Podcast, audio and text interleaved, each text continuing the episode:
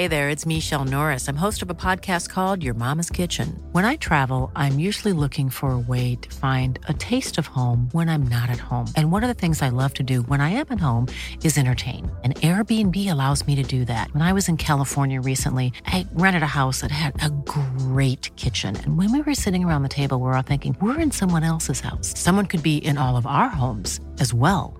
If you have a home, but you're not always at home, you have an Airbnb. Your home might be worth more than you think. Find out how much at airbnb.com/slash host.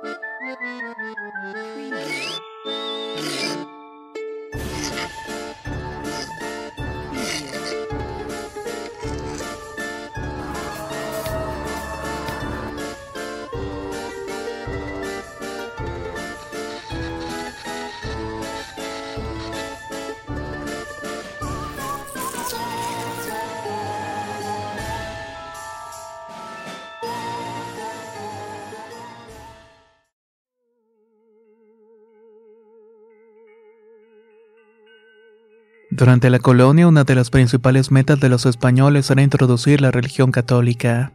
Esto más que nada enfocado a los nativos.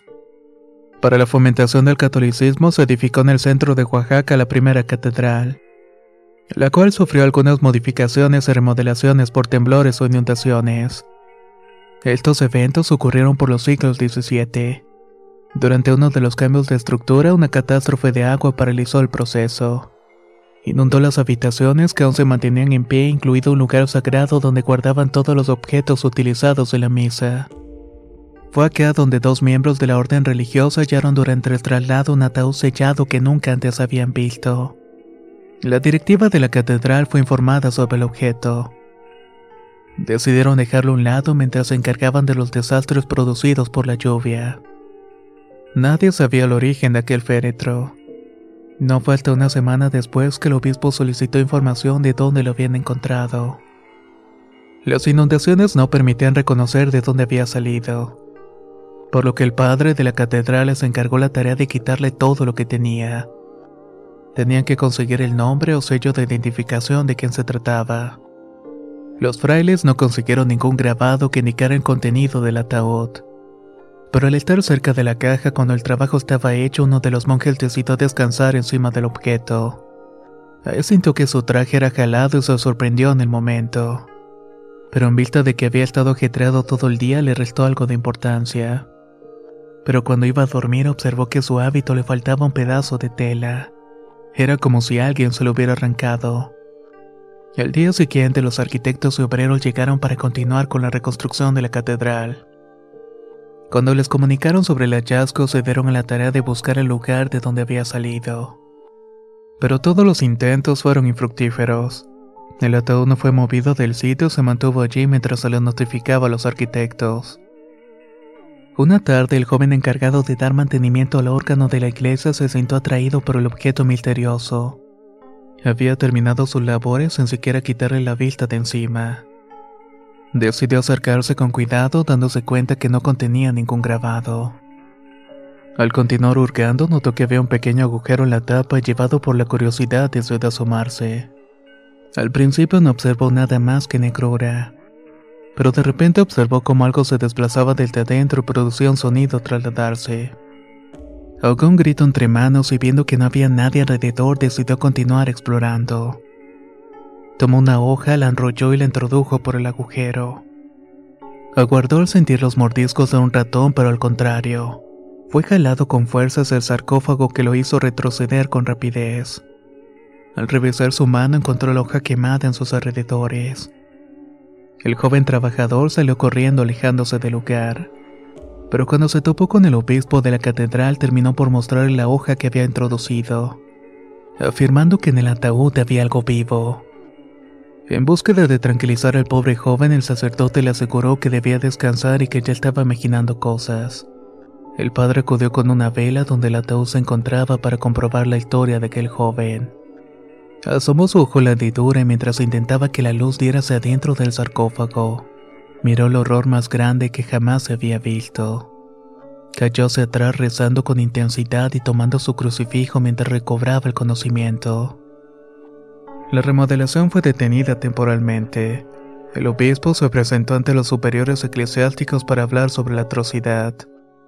Cuando solicitaron que describiera lo que había visto, no pudo hacerlo. Dijo que era una mutación entre un ser humano y una bestia que le lava los huesos. En el consenso se creyó que la figura se podía tratar de algún ente demoníaco que había sido sellado en la caja, por lo que decidieron mantener cerrada la catedral para hacer un exorcismo. Un grupo de especialistas volvió con el párroco de la catedral y comenzaron el procedimiento. Luego de los rezos se dio permiso para que se abriera el ataúd. Se necesitaron a más de diez monjes para esta tarea. Cuando lo hicieron, un sonido horripilante retumbó en toda la catedral, seguido de una ventisca que sopló todas las luces del sitio. Los monjes presenciaron una masa forma y veloz que salió del ataúd para no volver jamás. El silencio reinó y al volver a prender las velas descubrieron el cuerpo sin vida de un monje y un exorcista. Los dos tenían expresiones de horror en sus rostros. Continuaron alumbrando la habitación y encontraron pisadas no humanas en la tierra. Cuando asomaron la luz dentro de la caja abierta descubrieron horrorizados que dentro hallaban un trozo de tela del hábito del monje, así como el pedazo de la hoja de aquel músico. El caso terminó allí y el padre de la catedral envió una carta a España para informar de lo ocurrido, así como el paradero desconocido de aquella entidad. Nadie volvió a tocar el tema ni a mencionar lo que había escapado de la catedral ese día. Pero siglos después, en un nuevo saqueo realizado la estructura, se encontró enterrado debajo de un árbol el ataúd sin nombre y sin fecha del cual habla el relato.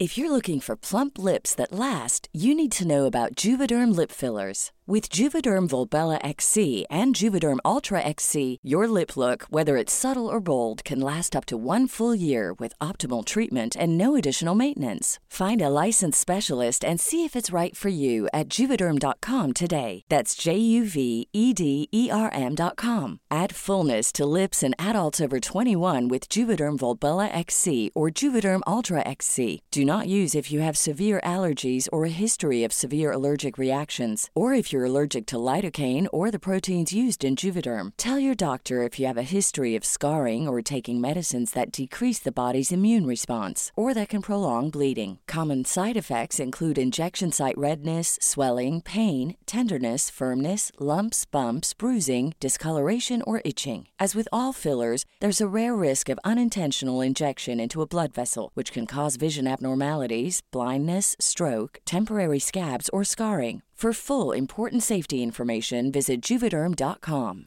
Imagine the softest sheets you've ever felt. Now imagine them getting even softer over time. That's what you'll feel with Bowl and Branch's organic cotton sheets. In a recent customer survey, 96% replied that Bowl and Branch sheets get softer with every wash. Start getting your best night's sleep in these sheets that get softer and softer for years to come. Try their sheets with a 30-night guarantee. Plus, get 15% off your first order at bowlandbranch.com. Code BUTTERY. Exclusions apply. See site for details.